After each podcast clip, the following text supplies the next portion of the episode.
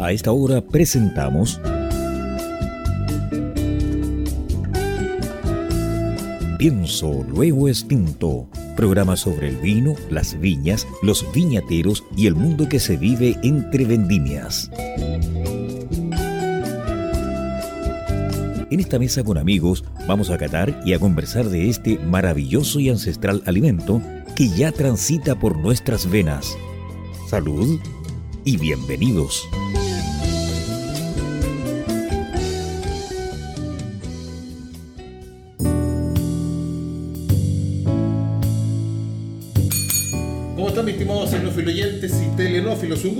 Placer, como les siempre digo, un agrado. Tengo una vista panorámica de unos rojos, unos ángeles que están circulando con los cielos. No le quiero decir dónde estoy, pero cuando sepa usted el invitado que estamos en esta tarde de sábado, quedar tan agraciado con Dios. Saludo a mis compañeristas, pero antes de ello siempre se arranca la moto. nuestros avisadores, ustedes nos ayudan a través 103.5 al día de la frecuencia modulada y también online www.ucbradio.cl. Ahora sí, a Clickwine, a Report y a nuestras queridas copas eh, Reader. Voy contigo, Maximiliano, que te tengo al lado. ¿Cómo está? Gusto verte. No obstante, veníamos reunidos conversando en el Tocomocho, pero siempre es bueno conversar algo más. Yo como buzo y surfista siempre estoy muy contento de comenzar el mes del mar en Pienso Luego Extinto con los vinos costeros. Y qué mejor forma de empezar con un viñedo que está a 7 kilómetros de la costa. Correcto un viñedo que creo haber pasado por afuera, así que más o menos está en mi derrotero. Y probar acá estos vinos costeros con hasta un poquito de sal quizás, ahí el toque salino, emocionado comenzar este mes marino, somos un país de mar, un país de costa, un país ligado a la corriente de Humboldt. Así que mi estimadísimo Peter McCrosty va a presentar a nuestro invitado el día de hoy. No, para mí, queridos auditores y auditores, un tremendo orgullo presentar a nuestro invitado. Yo diría que continúa de los cuatro mosqueteros que formaron esta viña que ha causado historia en Chile, eh, en Chile y el mundo. Que su nombre lo dice muy bien, en la altura, en los montes de la altura, los montes. Y creo que han hecho muchas cosas que son tremendamente innovadoras, que está siendo continuada ahora por Aurelio Montes, hijo. Yo creo que queridos auditores, van a tener un programa de lujo para ver cómo se innova, cómo se llega a la costa. Chile es un país maravilloso para hacer vino, pero maravilloso. Eh, quiero decirle antes de pasarles la palabra, solamente 4% de la superficie del mundo tiene estos climas mediterráneos perfectos para la uva. Así que yo, sin más, un gran aplauso, hacer un programa bueno. Que, así como ya lo oyó mi estimado de, de voz de don Peter Macross, de nuestro Marco Polo, los tiempos modernos, en tiempo del vino, tenemos la grata presencia, de hecho, nos hemos desplazado, pienso lo tinto, aquí hacia bodegas de, y la viña de, Montes, aquí a Palta. A Palta, no sé. Y estoy tan fascinado con ese nombre que está al fondo, me dice Purple Angel Blood Number One, y se me tiene me quiero ir volando para allá. Estamos en presencia de Aurelio Montes Campos.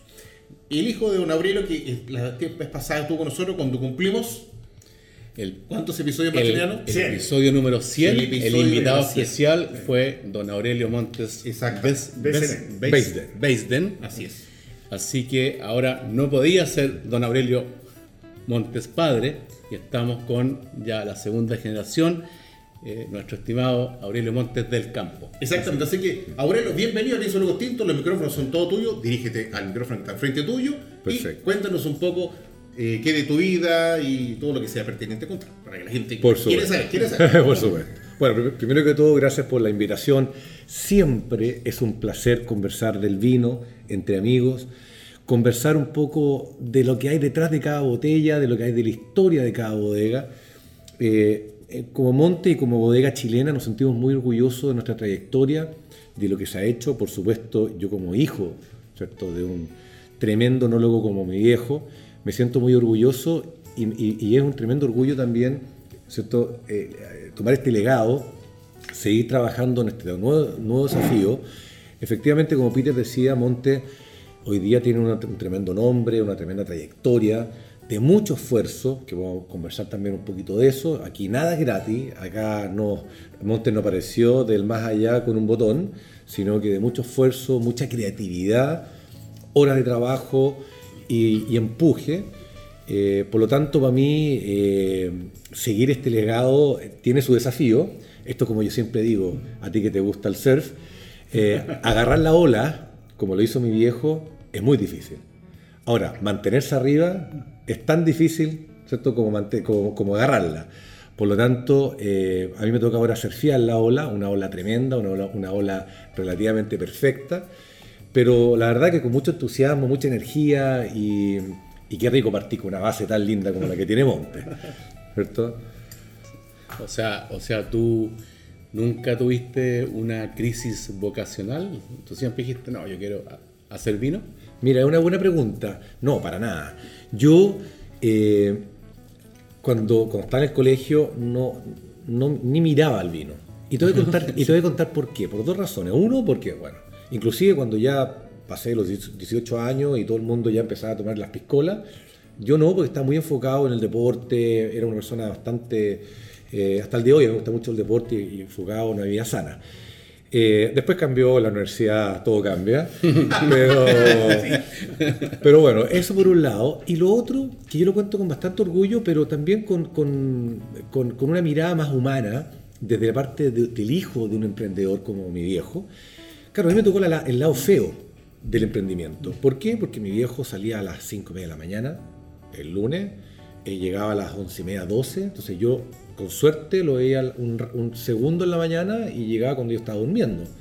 Los fines de semana, si no estaba trabajando, estaba recibiendo un cliente.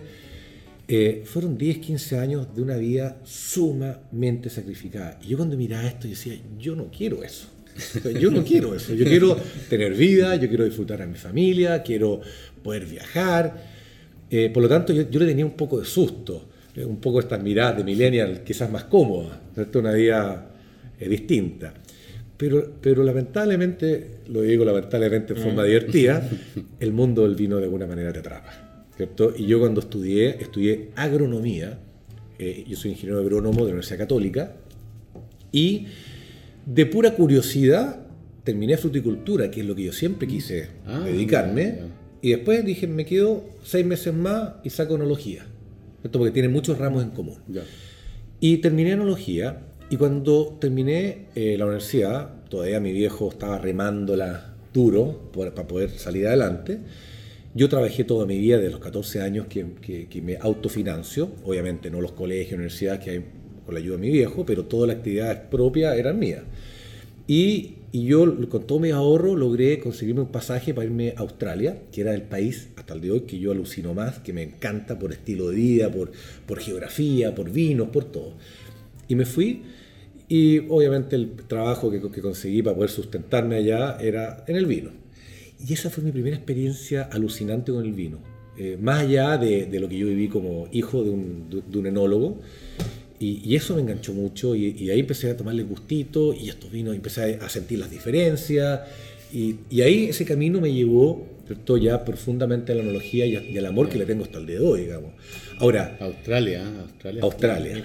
Ahora, yo, yo, soy un hombre de campo, a mí me gusta la tierra. A mí me gusta, yo no soy de oficina, yo no soy de instalarme en una bodega mucho rato, a mí me gusta estar afuera, me gusta, yo, tengo mis campos, mis campos propios donde tengo producciones frutales también, ahí desarrollo mi lado, mi otro lado que, que, también amo. Así que por ahí, por ahí llego, por ahí llego al, al mundo del vino. Así que... Australia. Australia, un, país tremendo. ¿ah? Australia, un país donde iba mucho más adelantado que nosotros en esa época, siendo que era un país productor. Yo fui el año 2000, un, año, un, país más chico que Chile en producción y más chico en exportación. Pero venían con una fuerza y aprendí mucho en Australia. Porque en Chile todavía, estamos hablando de todavía los años, fines de los 90, estábamos a una velocidad muy lenta. Estamos hablando como industria. Montes, yo siento que íbamos a otra velocidad. Eh, pero una agresividad en aprender, en estudiar, en probar, en innovar. Eh, y, enólogos muy, muy capaces. Conocí ahí a, John Duval, el enólogo en su ah. momento de Grange, que después lo trajimos a trabajar a Ventisquero, cuando yo trabajé en Ventisquero, muchos años. Eh, conocí a Philip Shaw, que era también otro prócer del vino australiano, que yo trabajé con él allá en Australia. Eh, bueno, y varios otros enólogos que la verdad hasta el día de hoy tengo muy buena relación. Así que una experiencia alucinante, alucinante. Pero mi, mi llegada a Chile de vuelta no, no terminó en Australia. Yo también pasé por California, otra, otro lugar que también encuentro alucinante, otro estilo, otro mundo, un poco más Disney World, un poco más el mundo más marquetero. ¿Napa? Napa. Ya. Napa. Y ahí trabajé cuatro meses, lo pasé muy bien. Australia fui muy mateo, estudié, aprendí, tomé nota. Eh, en, en- en Napa, más que tomar nota, tomé vino, y bastante, Yo hubiera hecho lo mismo. para, para aprender por otro lado. Así que también fue una experiencia súper enriquecedora para mi, para mi vida, digamos. Y, pues- y después llegar a Chile, ¿cierto? A, a- a aplicar lo que había aprendido. Así que, Entonces, en el año 2000 tú llegaste, por lo que nos estabas contando, a Australia, tu primer acercamiento al mundo del vino, y con eh, esa experiencia tanto en, en Australia, en Napa, bueno, obviamente el lugar que uno va siempre comparte, conoce gente, conoce enólogos. Nosotros hemos tenido va- varios enólogos que han, han pasado por su- su- sus primeros pasos por, por, por Australia, que nos han contado, ¿te acuerdas? Y han tenido Su- una muy buena experiencia allá. Su, su, servicio militar. le- Exactamente. El servicio Sí, militar. exactamente. Y nos, nos han dicho que eh, el significado. es una- esta niña que entrevistamos no fue la, la- la que estaba en China que pasó con Napa, no, pero por Sí, Australia. Sebastián Lave hizo una. Sí. Sí. una Sí, pero me acuerdo una, Una una, que entrevistamos. María, María Teresa Romero. Ella fue la, ella fue la que nos contaba que consumía un poquito con poco dinero, no sé, porque estaba la paca media flaca y consumía un vino un poco más económico, pero lo pasaba y aprendió mucho, mucho. Entonces, ¿a dónde ir? Si usted personalmente tiene la oportunidad, mi estimado enofilete y telenófilo, de recorrer el mundo en el campo que sea, hágalo. ¿Por qué?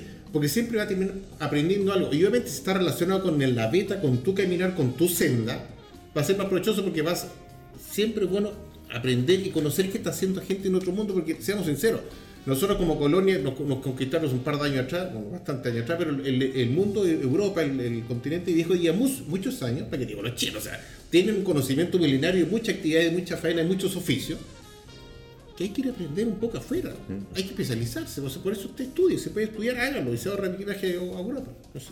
Pero donde quiero llegar yo, la experiencia tuya en el extranjero, antes de llegar aquí a, a- a apoyar, eh, a estar eh, con tu padre en, en, en Monte, Viña Montes, fue un desafío, creo, para ti como persona, como varón, eh, eh, dices, "Pucha, me tengo que también ayudar a mi papá a manejar esto.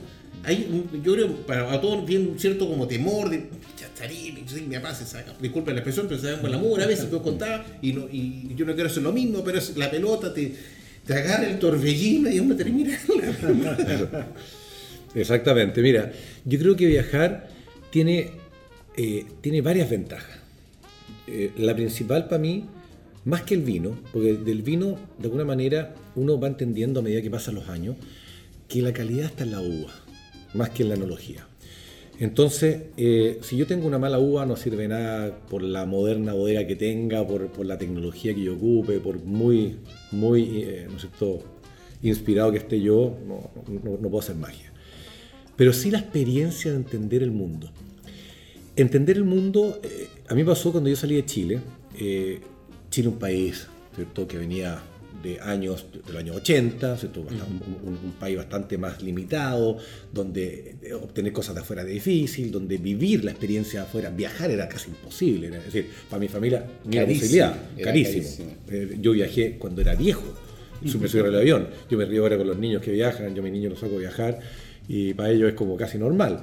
Y antiguamente viajar era un evento familiar. Eh, y había que y tienes que despedir al aeropuerto Sí, con, los, pues, con los pañuelitos a mientras el avión a la despegaba, a la terraza, sí, a sí, la a. Y, bueno, pero para mí lo que, lo que más gané experiencia fue entender que Chile no es el centro del mundo. Porque uno nace en un país, uno se cree el cuento, y uno dice, no, yo estoy haciendo un trabajo, estoy, estoy entendiendo, yo creo que aquí está el camino que tengo que hacer con mis vinos, pero no, no, no conoces lo que el mundo quiere, no sabes.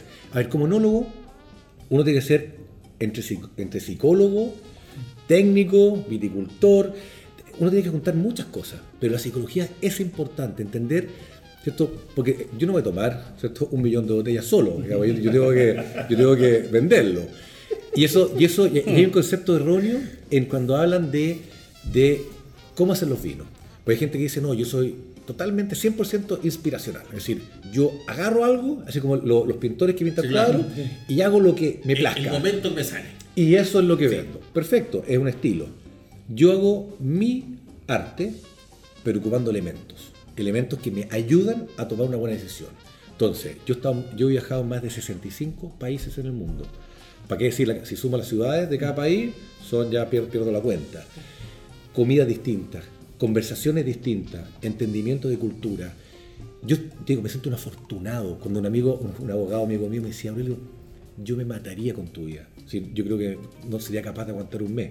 Yo le digo, yo, con todo el respeto a mis queridos abogados, eh, yo me muero todo el día sentado y haciendo la misma pega todos los días de la oficina a la casa, la casa a la oficina. Yo soy de las personas que soy curiosa, que me gusta investigar, que me gusta entender. Yo me siento de repente con un coreano y nos mandamos una hora de conversación, nos entendemos la mitad de las cosas que nos decimos, pero uno agarra cosas.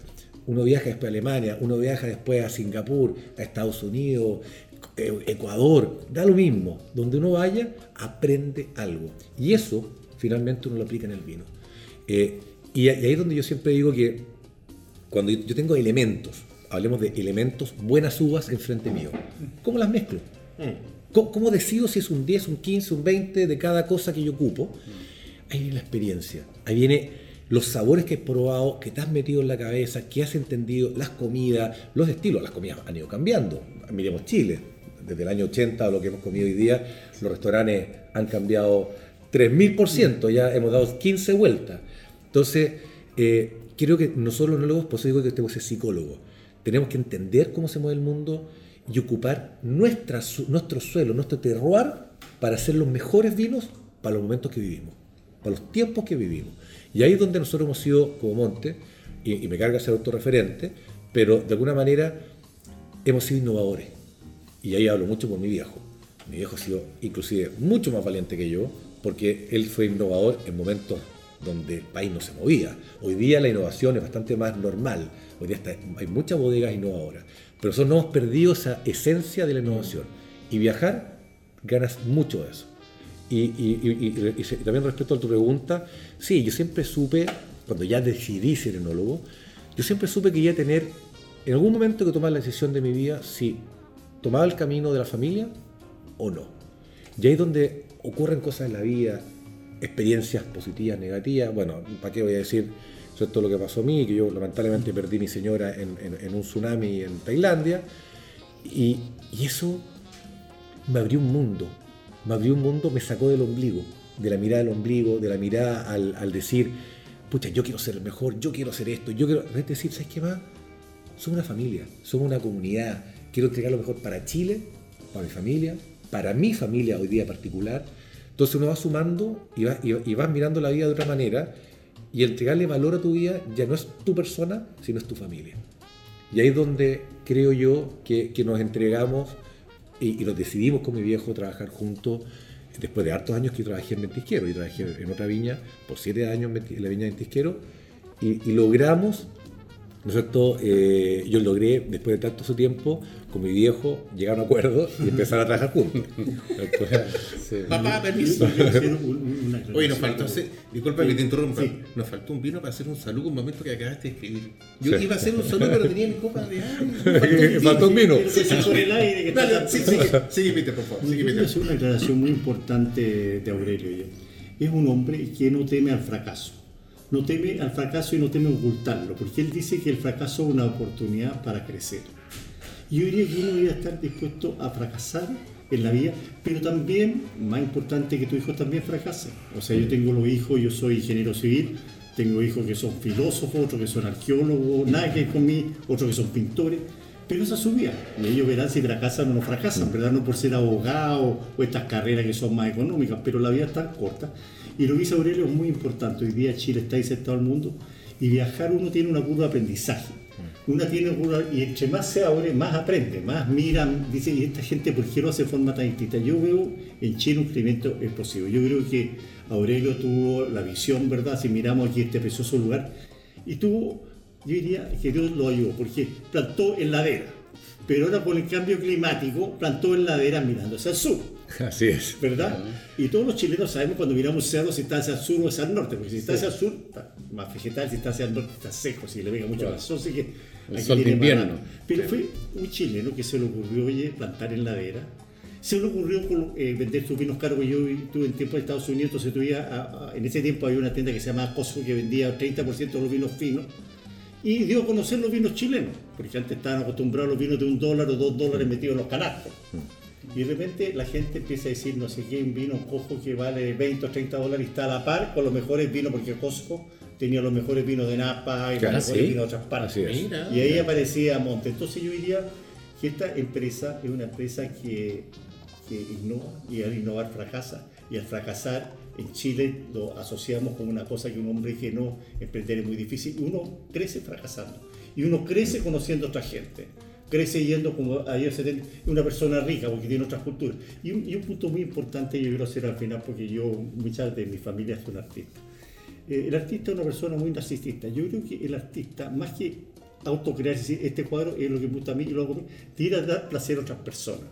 Y en el vino igual, porque yo puedo hacer un vino que lo encuentro muy bueno para mí, pero yo estoy en una comunidad, como dices tú, y ir a hacer un vino que da un placer a la gente que lo consume.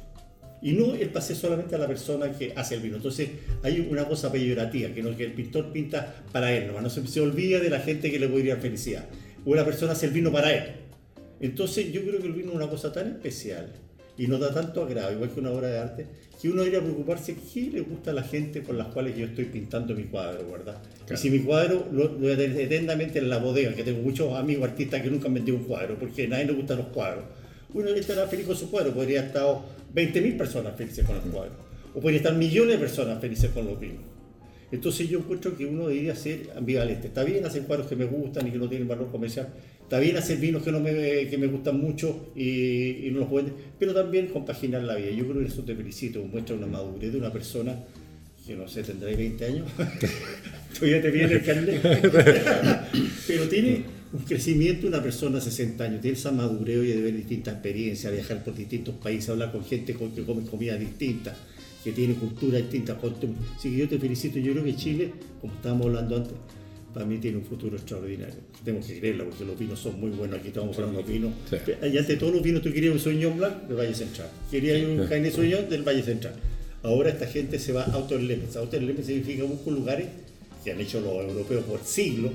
¿De dónde crece mejor la uva? La Sauvignon Blanc crece en Sancerre, no crece en Bordeaux, no Así crece es. en Loire. ¿Verdad? Así es. Así, y, y en Chile tenemos estos emprendedores que no temen al fracaso, que tienen, que creen en la familia, porque me está diciendo que él viaja a todas partes, porque son, son una empresa familiar, son una empresa de gente conocida, y eso es lo que quiere el mundo, quiere ver a las personas La que hacen los vinos. Así es. Sí, te felicito, mucho esfuerzo, Uy, pero hay que cuidar la familia. Pero hay que cuidar la familia. Eh, Hay que cuidar a tu señora, a tus niños. ¿Les parece que abramos un Sauvignon Blanc de... Sí, absolutamente, Vamos a... absolutamente. Para ir avanzando un poco y dar de ahí un- unos cinco minutos más, por cerrado este primer segmento, acompañado de este Sauvignon Sauvignon Blanc. Sauvignon Blanc. Me gusta mucho la tapa rosca, creo que estamos Sí, hablando de Australia, iba a pura comer- tapa rosca. Iba comer, préstame la no, préstame, no te preocupes, muchas gracias. El, el, iba a comentar lo mismo, o sea, y la gracia, permíteme anotar aquí en cámara, este, la botella de Outer Limits de Montes, un Sauvignon Blanc de Zapallar, sí, Zapallar, esta zona costera, como un poquito más allá, algo, para pasarlo bien, ahí este, vino viene día. ¿Me haces una foto exhibirlo? Dale. Afirmación. Dale, muchas gracias. Procedemos. Te voy a servir eh, vino, por favor. Entonces, vamos a probar un poquito este, este Sauvignon Blanc que está en maravilla. A buena temperatura, esto está a unos, Está a unos 12 grados más sí, unos menos. 12 graditos. Eh, cor, paso la botita, muy gentil. Entonces, como le indicaba, esto viene de zona costera 100%. ¿A cuánto estamos del, del, del- de la costa, Aurelio? con- Estamos a 7,8 kilómetros de la costa, de línea recta. Eh, la- lo que tiene Zapallar, que Zapallar, que es la zona de Catapilco, los que, Ya, sí, que se es, es- es la, es la comuna de Zapallar. Eh, tiene algo especial. Eso, primero que todo, eh, está ubicado justo donde se produce una especie de, hueco, de hoyo en la cordillera de la costa. Por lo tanto, a este viñón particular le llega toda la vaguada costera y le llega el viento constante todos los días frío del mar. Por lo tanto, es un viñedo que cuesta muchísimo, muchísimo madurarlo, muchísimo que, que- que la, pla- la planta crezca. Eh, es, es- por eso que es outer limits. Es un sector que está fuera de los límites, ¿cierto? Buscando siempre algo distinto, de una expresión y algo que alguien comentó aquí. Si uno prueba las uvas sacadas del, del viñedo, estamos tan cerca al mar que uno puede sentir la salinidad desde la uva. O sea, uno, uno siente, uno puede- y por eso nosotros maceramos. ¿Qué significa macerar? Molemos la uva y hacemos que el jugo esté en contacto con la piel por unas 4 o 5 horas para después para que se impregne con esta salinidad, con esta fruta, con esta estructura, para después sacar el jugo fuera de la piel y ya fermentarlo para transformarlo en vino. Por lo tanto, es, un- es una zona que nosotros particularmente alucinamos. Es muy, muy desafiante, porque es un clima muy frío, mucha humedad, mucho viento, mucha, mucha neblina. Entonces las condiciones son ideales para los hongos, o sea que está constantemente revisando, botando fruta, las producciones son muy pequeñas, pero la calidad es lo que nos motiva a hacer esta locura, porque cualquier productor diría, salgo arrancando, salgo arrancando aquí. sí. Pero, pero, pero la verdad que los resultados son, hablan por sí solos. Sí. Oye, yo no había probado, eh, yo no había probado este, este vino, eh, eh, esta variedad usted, había probado otro que no, que no había, había- El Noir probando. Sí, exactamente. Pero no. Pero este, este está, está fresquito, está rico, está liviano, tiene un- un- una acidez eh, natural, una, una- no es que sea artificial, pero tengo una, una acidez que te, se- te, te llega muy bien en tu boca, un- una acidez que, que no te impregna, que no te, que no te hace cerrar los ojos en absoluto. Y al final te deja un, un- una- un- una retro, un retrogusto bastante interesante, muy rico. Y no es que a uno le dé hambre a cierta hora del día, pero un buen vino te invita a acompañarlo con algo, ¿sí o no, Peter? Yo estoy, viste, yo me- buena compañía. bueno, mucho mejor, mucho mejor. Yo quiero hacer, hacer un pack doble. Oye, yo estoy convencido que en los Sauvignon Blanc, Chile, Chile, junto a Nueva Zelanda y junto a Sancerre, estamos en la, lejos, tres primeros, lejos. Lejos, lejos. No hay nadie que nos compita ahí. Lo que nos falta, Aurelio, yo creo, es sacar un relato, un relato asertivo. Yo estaba contando que a veces vamos con... Y si alguien tiene que hablar bien de los vinos, somos nosotros mismos, especialmente el enólogo, la parte comercial, en forma asertiva, con orgullo, que Sí, tenemos las mejores uvas, como bien decías tú, toda parte de la uva. Y aquí tenemos un clima excepcional. Este vino tiene una intensidad de aromas, pero maravillosa. Tiene una acidez que te hace salir a la boca y te pide más. Es un, un vino realmente bien hecho.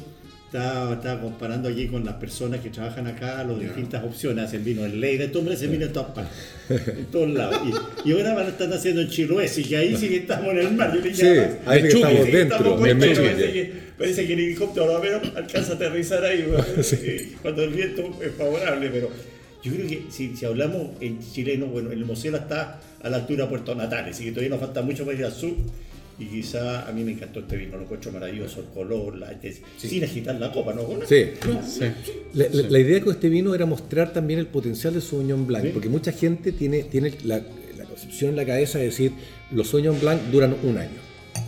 Ah, claro. Y, Muy bien y- dicho. Y se va. Todo Sí. Claro. Claro, efectivamente eso está asociado por muchos Sauvignon Blanc más corriente, que efectivamente no es que duren un año, pero después de un año ya empiezan de a poquito a decaer. Pero este vino en particular, y los vinos, los Sauvignon Blanc, que no somos los únicos, hay varios que producen muy ricos Sauvignon Blanc en Chile, tiene un objetivo distinto. Este es un vino que, que, que está pensado para ser envejecido más tiempo. Ya. No es un vino que yo recomiendo envejecer, pero yo lo abierto con 5, 6, años, con unas ostras, y es para, digo, aplauso cerrado. No, no. Es, es un vino que te hace salivar, es un vino que tiene muy buena boca, porque normalmente los Sauvignon tienden a ser muy ricos de nariz, pero una boca muy delgada. Este, como, como lo movemos en sus lías, hacemos un tratamiento largo, hacemos que ma- macere mucho tiempo, cuando tú lo metes en la boca tiene más volumen, un vino redondo con una acidez que no es tan punzante, sino acidez más amigable, que se puede tomar una o dos copas sin comida, la tercera copa voy a querer algo, voy a querer ponerle algo, porque si no... Entonces es un vino que, que ayuda mucho eh, a cambiar la imagen de que el Sauvignon Blanc es un vino así como eh, rapidito. Sería bueno que le explicara a nuestros auditores las lías, que el Eso efecto sí. que tienen las Lo lías que oye, sí, y esa cómo explicación- la, agrega complejidad al Don vino. Se nota, se nota el volumen en, Don en Peter, boca. Sí. esa explicación de la liga la vamos a dejar para el siguiente segmento porque vamos a dar por finalizado este primer segmento Pienso lo Costito. Usted nos está viendo a través del 103.5 lial de la frecuencia modulada. Vamos y nos vemos. Si un vino tuviera que elegir una copa, esta sería Riedel. ¿Sabías que el vino cambia dependiendo de la copa que lo contiene? Si te consideras un amante del vino, te invitamos a conocer la experiencia de usar las copas Riedel, desarrolladas específicamente para cada cepa. Tomar un vino en una copa Riedel es una vivencia diferente. Conócelas.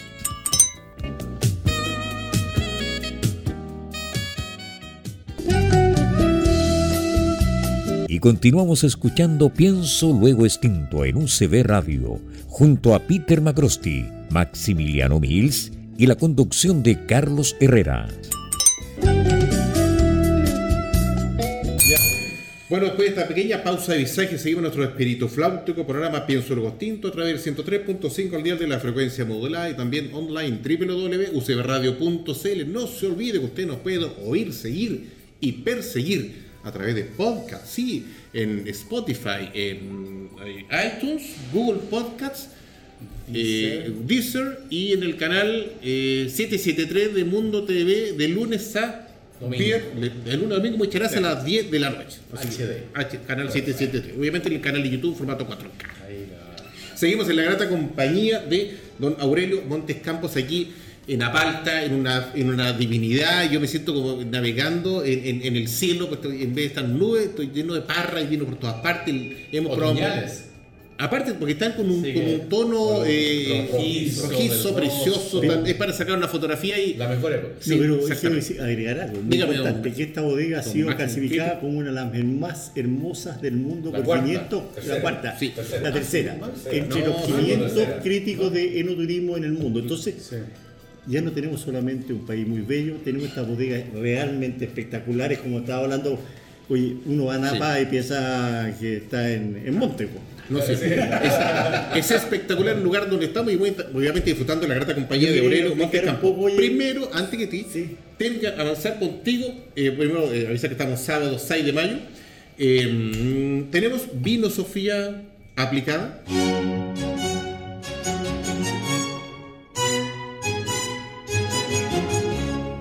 Mi cuerpo no produce suficiente vino. Por eso tomo suplementos.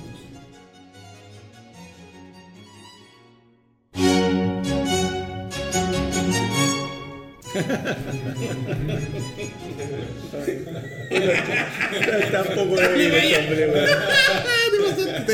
bien, bien. Don Peter, usted quería indicarnos algo. No, yo quería que, que Aurelio compartiera con nuestros queridos auditores y auditores el concepto de la lía y cómo le agrega más cuerpo y complejidad. La al lía. Sepúlveda, ¿Y por qué este, este, este Sauvignon. Blanc puede guardarse dos o tres años? ¿Y por qué uno se lo puede tomar en la playa, en el mar, siempre con un balde de eh, que lo mantenga frío a 12, 14 grados, pero también con comida? Si nos podría explicar el concepto de la lía y qué complejidad le da y qué es lo que es una lía. Muchas gracias, Peter. Claro, es, es sumamente importante, Peter, lo que tú comentas, porque al final eh, nosotros quisimos romper un poquito esta imagen del Sauvignon Blanc, ¿cierto? Eh, fácil, como le decimos nosotros, de la piscina, así, el piletero, como le dicen los argentinos. ¿no? Ah, sí, piletero. Sí. de piscina, así como facilito, De fresquito. Quisimos romper un poquito ese, ese, ese concepto y quisimos ir a un vino mucho más gastronómico, un vino más profundo, más, más redondo, con más volumen. ¿Y eso cómo se hace? Primero que todo, lo hemos conversado anteriormente, terroir. ¿Qué significa terroir? El lugar. Yo, por mucho que quiera producir en otro lugar ese Sauvignon Blanc, no lo voy a conseguir. Es decir, esto es de Zapallar, que tiene un clima único y suelos únicos. Bueno, después de eso, nosotros cosechamos las uvas, las fermentamos. Cuando se, cuando se fermentan los jugos, es decir, se aplica levadura y empieza a fermentar, este, este jugo que se va transformando en vino se llena de sedimentos. ¿Qué son los sedimentos? Son pedacitos chicos de, la pulpa, son muchas levaduras que van muriendo, que se van reproduciendo, y la levadura, cuando termina de fermentar, precipita. Entonces esto es como el jugo de la casa cuando yo hago jugo manzana, que la mañana siguiente está todo aconchado abajo la- los sedimentos y arriba está claro el jugo. Aquí pasa lo mismo. Entonces yo lo que hago, le saco todas las borras, esta, esta borra, que estos sedimentos gruesos, se los saco fuera y le dejo todo el sedime- el sedimento más, más livianito, un, sedimento que es más blanco, que es más limpio. Y eso lo revuelvo toda la semana. ¿Para qué? ¿Qué es lo que tiene ese, esas lías o eso, esas borras? Tienen mucha concentración de levaduras, tiene- tienen, ti- tienen proteína, tienen, bueno, no, no les voy a latear con términos eh, muy técnicos, pero tiene, tiene mucho de, lo que después uno recibe muchos beneficios. Esta- estas levaduras, cuando ya se mueren, se abren ¿cierto? y liberan proteína, y esa proteína entrega mejor sedosidad, redondez, no solamente los blancos, también los tintos. Eh, pero los blancos se destaca mucho más. Entonces, nosotros mantenemos las lías por 8 meses, que es mucho con Sauvignon Blanc, y lo movemos, movemos, y toda la semana se va, imagínense un jarro revolviéndolo toda la semana. Todo esto protegido, con un gas especial para que no se oxide, porque nosotros no queremos oxidación en el Sauvignon Blanc, y con eso se logra un vino. Que yo me lo puedo tomar, como tú bien, dice- bien- bien lo dijiste, Peter, me lo puedo tomar heladito, 10, 12 grados, con una cubeta ¿cierto? con agua con hielo, en la playita, con vista al mar, precioso, rico, pero también lo puedo transformar en, un, en una comida mucho más, gastro- en un vino más gastronómico. Por ejemplo, una de las combinaciones que yo adoro de este vino es pasta, pasta, spaghetti, ¿cierto? Aceite de oliva, tomate fresco, albahaca. Fantástico. Y eso, Dos para ¿cierto? No, eso es una combinación porque la cremosidad de la pasta, que no tiene salsa, que no tiene solamente pasta, aceite de oliva, sal, tomate y albahaca, Soy un pecador con lo mismo. esa, esa cremosidad que te genera la pasta con la acidez del Sauvignon Blanc te la disuelve y es una combinación, un enganche perfecto. Y el frescor del tomate con la albahaca, con estos aromas medio cítricos, un poquito ¿cierto? tropical, lo hace maravilloso. ¿ya? Así que por ahí va la mano. Mira, en alguna, en alguna parte leí que la, la mejor cocina son cinco ingredientes. Aquí hay cuatro. Claro, claro, exactamente. Sí. Sí, cuando uno se, se enreda con muchos componentes, ya al final se enreda. el Yo quería agregarle algo, que viene la tradición que los quesos marían mejores con tinto. Y eso, para mí, cada una persona tiene que hacer la prueba ellos mismos. Este vino va excelente con los quesos frescos, queso Así es. cabra, los quesillos, va perfecto. Perfecto. cabra, Inclusive claro. cremoso, Sí. quesos cremosos también, mira, perfecto. yo- la, la manera de hacerlo, Aurelio, tú maría un queso fresco de cabra, todo con tu vino tinto favorito y tómate un Sauvignon Blanc. Y va ese Sauvignon Blanc una maravilla, maravilla. Este vino está extraordinario y No, yo- mejora con el tiempo. Así es, ¿Ah? así es. Te- eh, lo que pasa, querido amigo, que usted eh, vayan con, una- con un hijo que, que no tome, que tome jugos todavía, entonces que Oh. le maneje después de tomar estos vinos. Sí. Mira, ya que estamos comenzando el mes del mar con los vinos costeros, pero igual, como se mencionó ya que ustedes han incursionado en muchos diferentes valles y ter- terruños, yo que soy personalmente creo que el futuro de la, de la identidad del vino chileno, identidad, no el mejor vino, está en la cordillera. Hay planes, están mirando, lo piensan a veces. Totalmente. Nosotros tenemos un Sauvignon Blanc ¿Ya? De cordillera, de, de Curicó Andes. que Está metido, está metido al fondo. Acuérdate que en Chile la altura, no, por mucho que uno se meta profundamente hacia adentro del interior, sube poco. Porque, Sí. porque la cordillera es muy, es muy empinada, entonces Claro. el valle sube poco. Estamos a 700 metros de altura Ya. en, en un valle que es cordillerano, es decir, uno se mete al valle, se, se huele la cordillera, ese viento seco que baja de la cordillera, se ven las rocas de, de- de- de los glaciares muy cerca, es un lugar alucinante y ahí sacamos un Sauvignon Blanc que es mucho más de aroma a tipo boldo, eh, un, un bosque esclerófilo, ¿cierto? mucho más a tierra mojada. ¿Y cómo se llama ese? Ese es el, es el Special Cuvée Sauvignon Blanc. mercado. Sí, está en el ¿Sí? mercado. Salió recién, hace poco. Ah, Special pero Cuvée. Special Cuvée. Salió muy entretenido. Vamos, vamos a probarlo también después. Así que, bueno, pero en Zapallar no, no solamente tenemos Sauvignon Blanc. ¿cierto? Aquí, adelante de nosotros, tenemos otros vinos muy entretenidos. Tenemos un Pinot Noir, que también es de, es de zona fresca. Y tenemos un vino que es bastante poco común, ¿cierto? que es un Syrah de zona fría. Mucha gente conoce los Syrah porque son de zonas cálidas, el Ródano, ¿cierto? Aquí mismo en Chile, los mejores Syrah están ubicados en Colchagua, zona cálida. Y de Australia Barrosa, donde Y de, y de Australia Barrosa, ¿cierto? Don- Donde son suelos y perdón, y climas calurosos de verdad. Ahí sí que, ahí sí que hace calor. Eh, y aquí nos atrevimos a un clima es decir, estamos yendo al extremo del extremo. Entonces, nosotros también jugamos en esta aventura de probar cosas distintas. El Syrah tiene una, una gran ventaja que es muy versátil. Se adapta básicamente a cualquier clima. Entonces, eh, pero no todos los climas te entregan excelente calidad. Y en Sabayar hemos encontrado algo bastante único. Pero antes de- de- de- de- del Syrah también tenemos este Pinot Noir, que es un Pinot Noir de ladera, de ladera sur. Ya que estamos conversando, de ladera sur, porque queremos, en este Sauvignon, en este Pinot Noir, perdón, lo que andamos buscando es frescor. No estamos buscando un Pinot Noir más potente, un, un Pinot Noir de un color Sí. muy livianito, Sí, absolutamente. muy aromático, Sí, sí. a- aromas a tierra húmeda. Sí, es como estar caminando, como tú vienes, un humedal con mucho arbolito, con mucho... Con claro. Es como un sendero de, en, en que tú ves musgo, ves lecho, ves cosas, y te impregna como se te llena todo. Sí. Sí. Y, y eso lo hace, lo hace bastante especial. Ti- ti- Tiene un envejecimiento en barrica muy poquito para darle un toque más complejo. O sea, un vino que aquí lo que destacamos mucho es, vuelvo al suelo, una ladera bastante empinada, bastante empinada, que es muy raro en la costa, y mirándose al sur para que sea más fresco. Entonces se cosecha un poquito más tarde, con mejor acidez. Son vinos que, que, mira, hay una cosa que, que también, yo creo que lo hemos hablado antes, yo- a mí me encanta producir vinos que te dan emoción. Sí. Eh, los vinos, hay vinos que son para tomar y hay vinos que son para emocionar.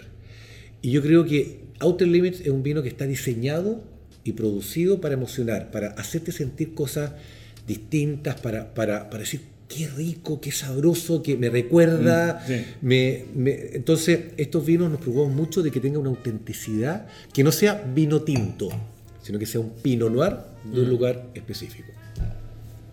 Sí, yo le diría a mi querido amigo este Pinot Noir es excelente. Tiene un color pálido, que es típico, pero tiene una acidez maravillosa y tiene taninos muy suaves. Un buen Pinot Noir se caracteriza por esos taninos suaves y muy buena acidez. Y tiene un aroma maravilloso. Un vino fino, elegante, muy bien logrado.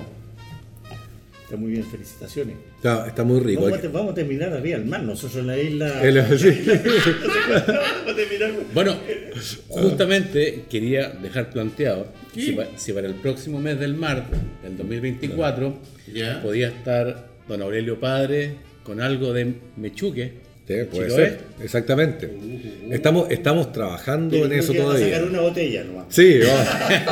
No, el año pasado pues, sacamos 100 botellas 100 botellas. y este año pretendemos sacar más. Así, vamos de a poco, vamos creciendo. ¿Por qué no nos explicaste Pinot Noir, eh, Aurelio? ¿Cómo lo hiciste? ¿Cómo lo si usaste una Mira. fermentación? ¿Lo usaste los tallos? ¿No lo usaste? ¿Cómo lo Sí, aquí, aquí eh, eh, este es un proceso bastante complejo.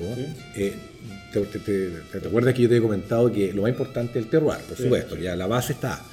Pero aquí también jugamos con, con- como el Pinot Noir es un vino tan elegante, tan fino, tan, tan sutil Sí. y frágil, Sí, frágil. que nosotros tratamos de, de trabajar con distintos elementos. Por ejemplo, nosotros una parte de este vino, lo de estas uvas, perdón, las congelamos.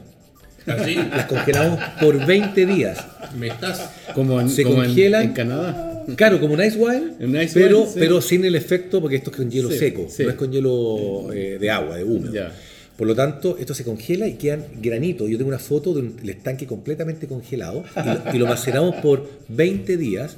Eso se llama una criomaceración, que lo que nos entrega es una, una floralidad espectacular. Muy poco color, porque macera, ¿cierto? muy congelado, pero una floralidad, una fruta que alucina. Otro porcentaje de las uvas, las, le sacamos el palito, ¿cierto? el escobajo, y vamos haciendo un queque. Hacemos, dentro del estanque ponemos granos de uva y escobajo. Granos de uva y escobajo. ¿Qué es lo que nos entrega el escobajo? Volumen. Nos entrega una sensación en la boca un poquito más, más potente, lo que nos da nosotros en, en- en un concepto que puede sonar medio ciútico, pero que es muy claro, que nos entrega me- me- mejor grip. Así como los tenistas, que tienen buen agarre, ¿cierto? Eh, el- te, te- te agarra muy bien de la boca. Entonces el vino que no se te va fácil, que te queda pegado, que, que sigue los sabores dando vuelta. Y el otro, y otro porcentaje lo hacemos en forma normal, que es una fermentación en tanques grandes, abiertos, muy abiertos, no grandes, perdón, en tanques abiertos, son tanques bastante chicos, y se hacen, en vez de, de ocupar ¿no es cierto? tecnología como se ocupa con una bomba, pisoneo. hacemos pisoneo. Ya. Entonces cada uno de estos elementos nos Ya. entregan algo que finalmente lo mezclamos y un 30% de esto van a barricas francesas nuevas y el 70% lo mantenemos ¿cierto? o en concreto, en estanques de concreto, que le entrega una microoxigenación, o en huevos, en huevos de concreto. Así que es, eh, es un vino que tiene bastante complejidad el proceso, como lo habrán visto, pero, pero la verdad que vale la pena. A mí, yo soy un gran fanático del Pinot Noir. ¿ah? Yo, A mí también, me encanta, Yo, me tomo, encanta, yo lo que más tomo es Pinot Noir. Ya. ¿Qué te pareció la película Entre Copas? No la veo. No, sí, la no, cómo no, Pero el viejo no. Sí, pero, pero mira, hubo, hubo- yo creo que hubo unas cosas, mira, yo lo miro de la siguiente manera. ¿Se recuerda que les dije que el, enólogo tiene que ser también psicólogo? Bueno, aquí pasa mucho con el entendimiento de lo, cómo la gente lo leyó. Si uno mira bien la película, en ninguna parte el actor dice que no le gusta el melón. Él lo dice, solamente comenta Miles. de que Sí, le recuerda a su ex señora Sí. Que para muchos puede ser un mal recuerdo, ¿cierto? Ya, pero, pero él no dice que el merlot es malo. Pero, ¿qué es lo que pasa? Yo creo que había la gente, día hay tanto vino, tantas opciones, tantas variedades, que la gente necesita ciertos tips para decir si le gusta o no le gusta. Entonces, alguien le dijo, ¿el merlot es malo? Bueno, yo ahora me El declaro bueno. experto, por lo tanto, como yo soy un experto en vino, voy a decir que el merlot es malo. El merlot, ustedes bien lo saben, ¿no es cierto? En Francia es un gran productor de merlot, Bordeaux. Bordeaux, Petrus. San Emilion, ¿cierto? Gran, Pero los Gran gran- Clase, la FIT, la... todo eso usan merlot. Ese merlot, y todos siguen tomando merlot, Sí. y todos adoran merlot, sigue siendo la, la- la- y agua más faltada en Bordeaux. y es la, es la- es la variedad más tomada en Estados Unidos, por ejemplo, como un dato, tinta más tomada en Estados Unidos. Entonces, es una, es una variedad que tuvo un, despre- un- un desprestigio injusto. Sí, muy injusto, muy injusto. Y el Pinot Noir, a diferencia de eso, recibió una variedad que está Sí. totalmente desconocida y mucha gente lo, lo tenía eh, mal valorado, Sí, caro, mal. porque tenía poco color. Entonces, como la gente decía, mal color, no tomo. Pero muy difícil de producir también. Muy difícil. Muy difícil. Pero fue un tremendo espaldarazo a una variedad espectacular, espectacular. que hoy día se hizo muy famosa y llegó para quedarse. Sí. No es una variedad. Ojo con el Sí, merlot. sí. El merlot viene de vuelta. El merlot viene de vuelta. Yo trabajo el merlot Sí. sabroso, nos mandaron, nos Yo- mandaron yo- un- oye, frente a tu consulta, yo le diría a mis queridas que ven en YouTube. ¿La verdad? Hay un eh, debate entre la Jancis Robinson y Sí. Hugh Johnson. Sí, sí, que sí. es sí. maravilloso. Sí, si yo ustedes saben inglés, véanlo. Vean, váyanse a, a YouTube y vean este debate. La Jancy defiende los Pinot Noir y Johnson defiende A los bordos. Oye, está un humor muy fino. Sí, Ah, sí, muy Sí, ah. inglés, muy, Sí. muy lindo. Lo buscaré. Oye, pero Sí. lo que tiene que hacer para escuchar este debate, una copa de Cabernet Sauvignon bueno chileno y un Pinot Noir bueno chileno. Y se van a reír y lo van a pasar muy bien. Sí, ¿Verdad? ¿Lo sí, viste? sí, sí lo vi. Muy bueno, muy bueno. Bueno, dos expertos del vino, dos Pero personas. además, este, este Pinot Noir tiene un rico final. Yo creo que tus vinos tienen muy buen final.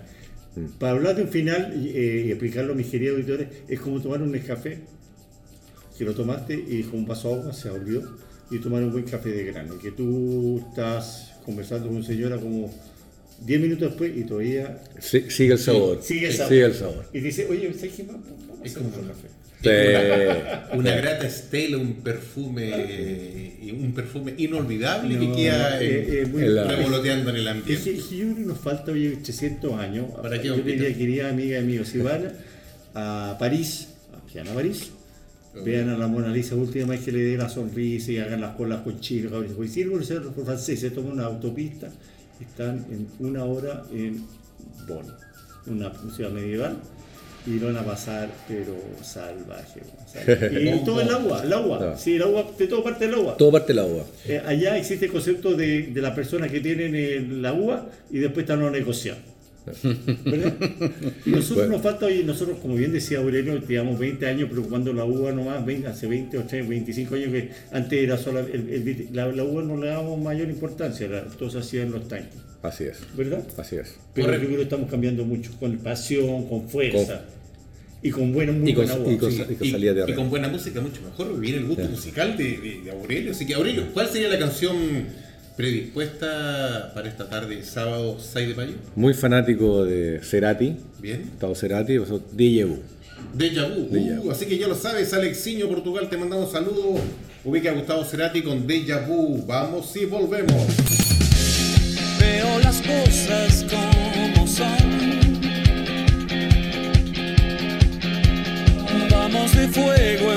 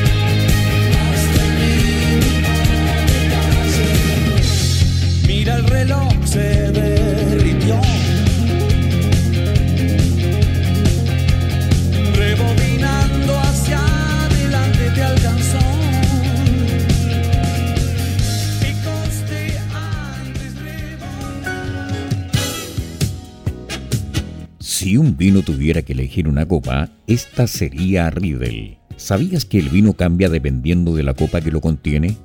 Si te consideras un amante del vino, te invitamos a conocer la experiencia de usar las copas Riedel, desarrolladas específicamente para cada cepa. Tomar un vino en una copa Riedel es una vivencia diferente. Conócelas.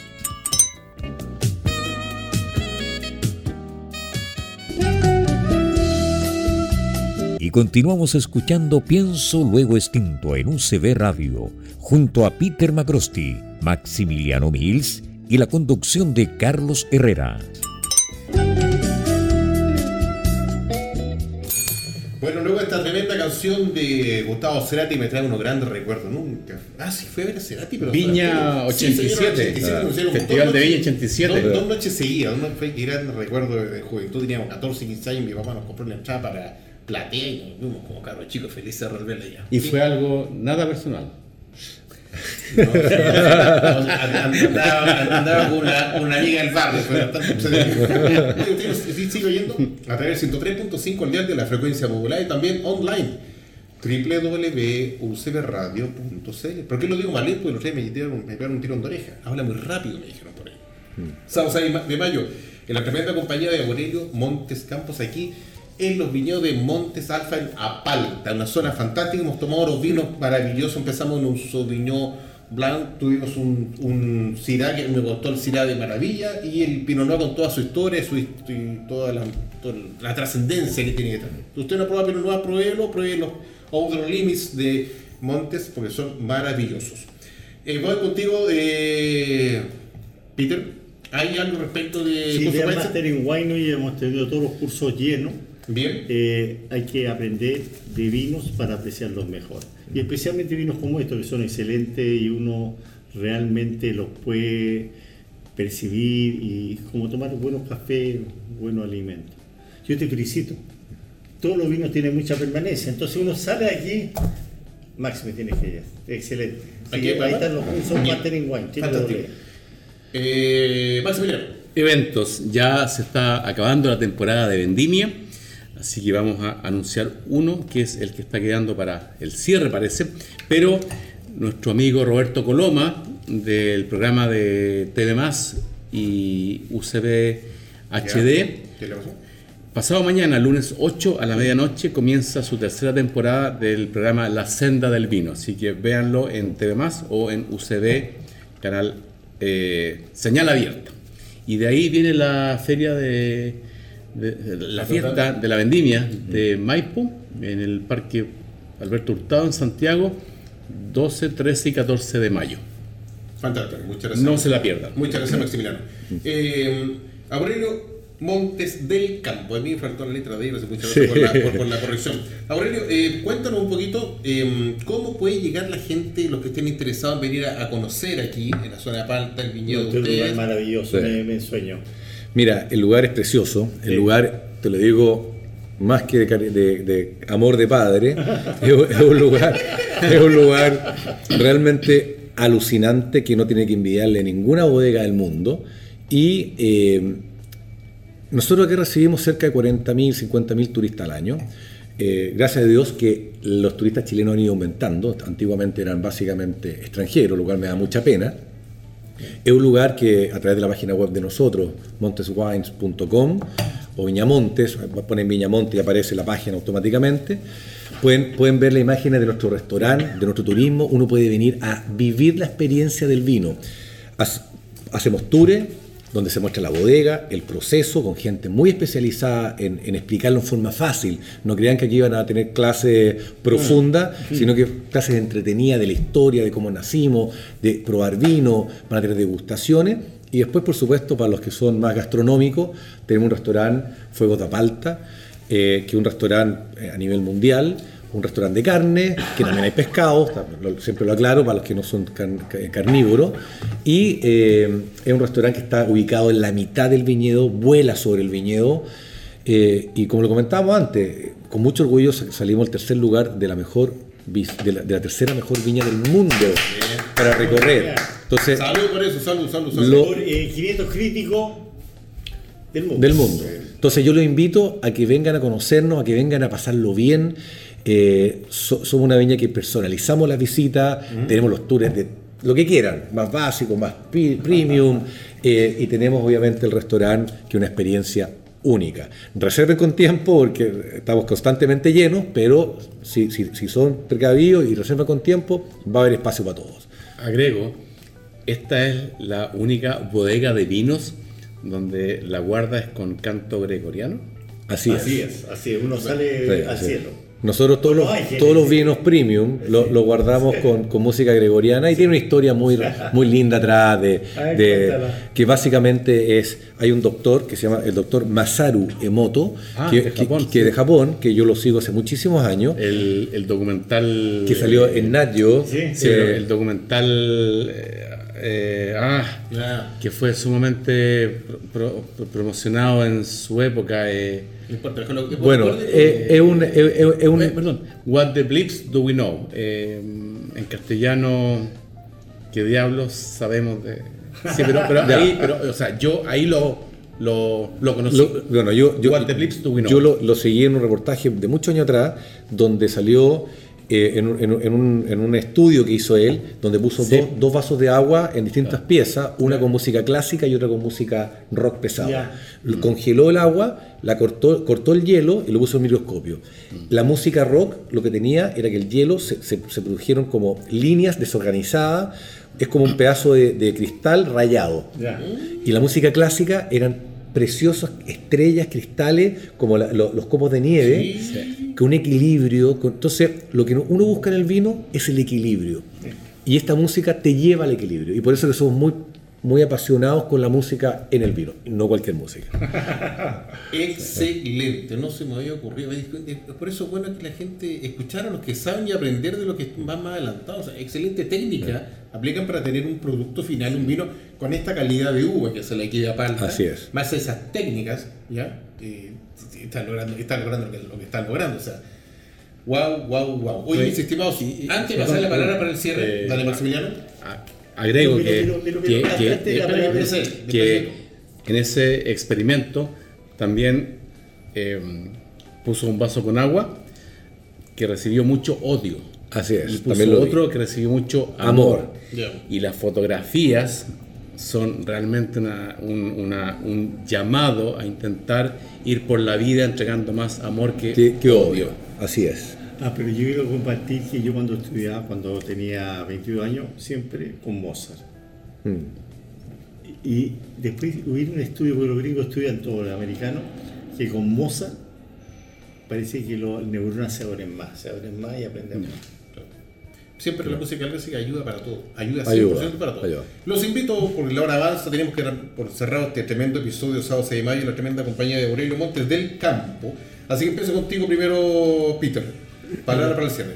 Querida auditora, auditora, un tremendo agrado estar contigo, aprender de ti, un hombre que ya ah, debe tener 70 años en conocimiento. 20 años de edad, debe ser muy joven.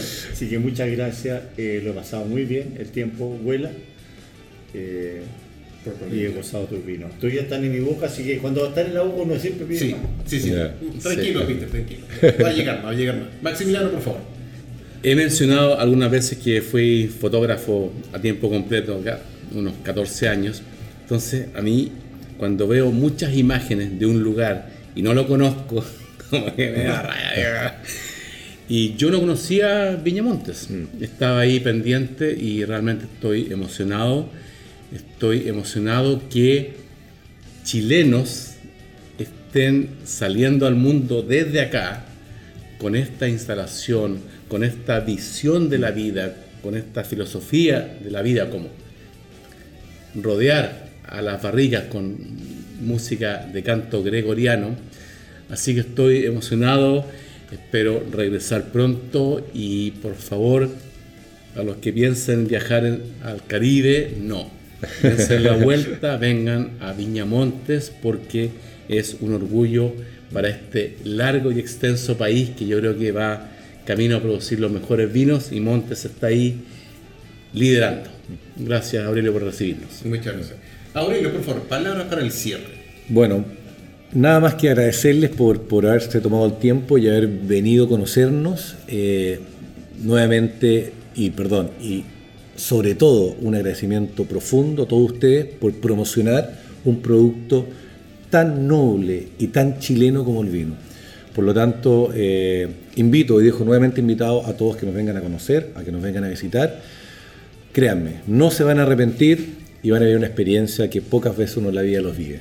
Así que bienvenido todos. Qué bien, qué bien, muchas gracias. Damos por cerrado este episodio el sábado 6 de mayo, eh, aquí en Viñamontes, con la gentil compañía de Aurelio Montes del Campo. Lo despedimos, próxima semana seguimos con los vinos costeros, con nuestros tremendos invitados, vinos sorprendentes como los de hoy, hoy día, Outer Limits de Montes. Así que hacemos nuestra copa, miremos a la cámara, por favor. Viva el mar chileno. Viva el mar chileno, bien. Que nos marca. Así que cuídense mucho, hasta la próxima semana, nos vemos. Chao, chao. Bye bye, campanita. Muy bien, muy bien. muy bien. Este programa también se emite por Mundo TV, canal 773 HD, a las 22 horas, de lunes a domingo. Hemos presentado Pienso, luego extinto, programa sobre el vino, las viñas, los viñateros y el mundo que se vive entre vendimias. En esta mesa con amigos hemos catado y conversado de este maravilloso y ancestral alimento que ya transita por nuestras venas. Salud y nos escuchamos la próxima semana.